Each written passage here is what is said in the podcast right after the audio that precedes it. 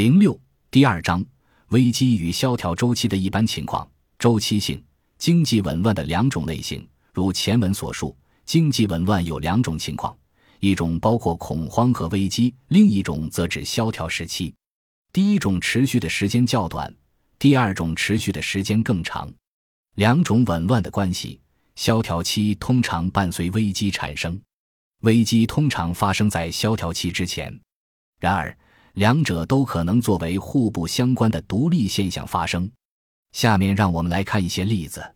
黑色星期五最初发生于1745年12月6日，拥护建军的军队发动叛变，引发了这场既是恐慌也是危机的事件。英格兰银行发生了挤兑，而其一向被视为辉格党人的机构一直遭到叛军的敌视。然而，萧条并不一定会发生。反对党军队战败后，危机也随之平息，一切恢复了正常。很明显。这次危机只发生在政治和金融领域。一八六六年五月十一日，也被称为欧沃伦格尼星期五，位于伦敦的欧沃伦格尼银行倒闭，这是当时最为严重的金融机构倒闭事件之一，并由此爆发了危机。之后产生了萧条，至少对英国而言是非常严重的。又一个黑色星期五，一八六九年九月二十四日。纽约少数投机者囤积了大量的黄金，试图炒高金价，却导致了危机。然而，工商业的前进步伐并没有因此停滞。吉芬先生提出，1870年7月和8月即普法战争的初期，以及1871年战争的结束，标志着英国危机的产生。但由于该时期经济空前的繁荣，因此并没有产生严重的后果。最近的几次危机。一八七三年九月以及一八九三年五月，美国发生的危机也曾引发萧条。一些人曾否定危机的说法，因为那些紊乱没有使商业行为发生严重停滞。毋庸置疑，以上所列举的例子中，很明显都出现了恐慌时期。然而，将这些经济紊乱分类后，便会很容易做出判断，而且这种判断并非基于对紊乱出现情况的回顾。而是根据同时期那些迫于面对当时危机的人们的经验而定。对于他们来说，那次危机与其他能随之产生长时期萧条的危机是类似的。毫无疑问，一九零一年五月纽约证券交易所的剧烈动荡和损失引发了一场危机。如果当时的经济普遍不景气，那将会是萧条的开始。危机是否会导致萧条和冲击是否严重？并不是一个完全相同的问题，这与当时的实际情况密切相关。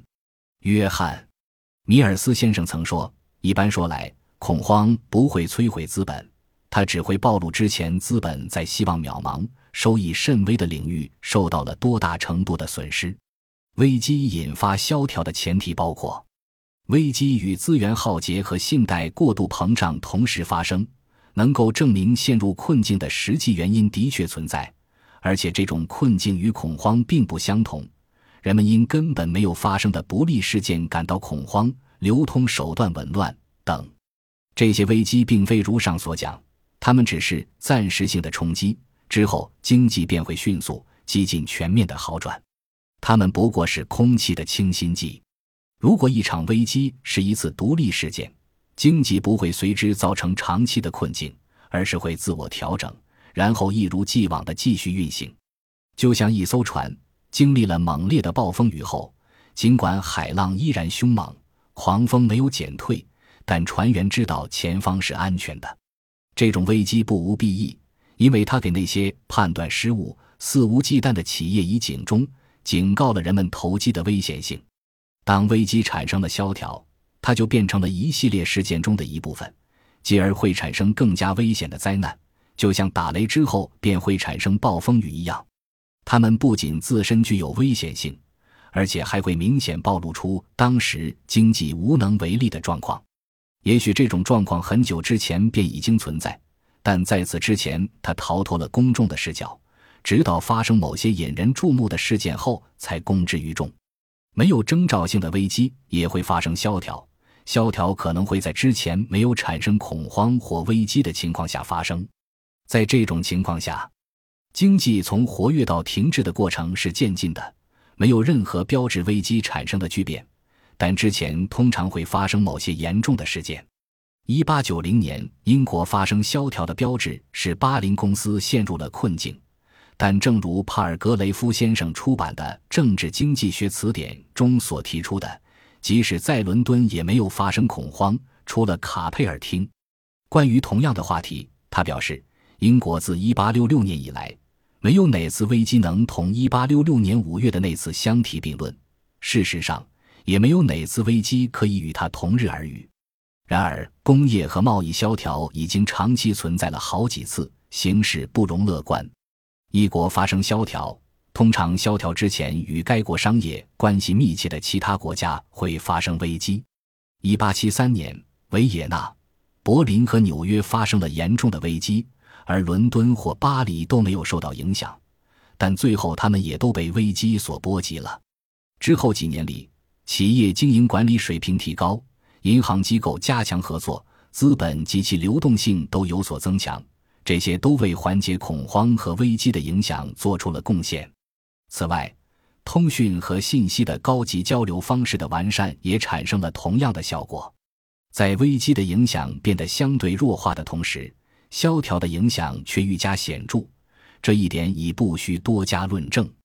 以恐慌和部分经济发展停滞为特征的严重紊乱已不像过去那样突出。然而，萧条并没有失去持续性和广泛性的特点，没有伴随危机而产生的萧条有着较为不同的现象。通常在危机时发生的价格突降、经济活动立刻消退等现象并没有发生，也未产生急剧的变化。相反，之前的经济膨胀逐渐产生了影响。它的最初表现为价格和经济活动动荡不定，经济会普遍走向低迷。但接下来几年内庞大的业务量和相对的繁荣景况可能极其相似，这一特点在19世纪80年代的前期就得到了很好的印证。在萧条开始的时间问题上存在分歧很正常。1882年，法国发生了危机，但没有足够的证据来解释后来普遍发生的萧条。1884年5月，纽约银行业发生了危机。一八八二年和一八八三年发生了自一八八一年来很多商业领域活动的停滞现象，但英国的对外贸易值和贸易量到一八八三年达到了顶峰。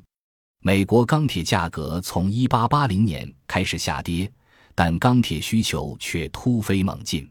接下来的两年里，很多领域的产量和消费量开始增长，一八八三年依然如此。以上对此类萧条的分析十分重要。因为它在现代经济的发展中正逐渐占据主导地位，一次萧条中会发生多次危机，这些危机的程度当然较轻，因为此时经济处于紧缩时期，也由于企业因萧条而倒闭，从而减少了信贷的交易量。同时，在没有建立稳固的根基之前，也不会轻易成立新的公司。一八七八年十月一日。格拉斯哥银行倒闭后发生的事情，正是萧条期间发生的一次危机。很明显，这次危机与其他危机不同，因为它发生时流动性丝毫没有减弱。发生这种危机，经常是因为对稳健管理的极端忽视，它们的影响程度通常不是广泛的，而是地区性的。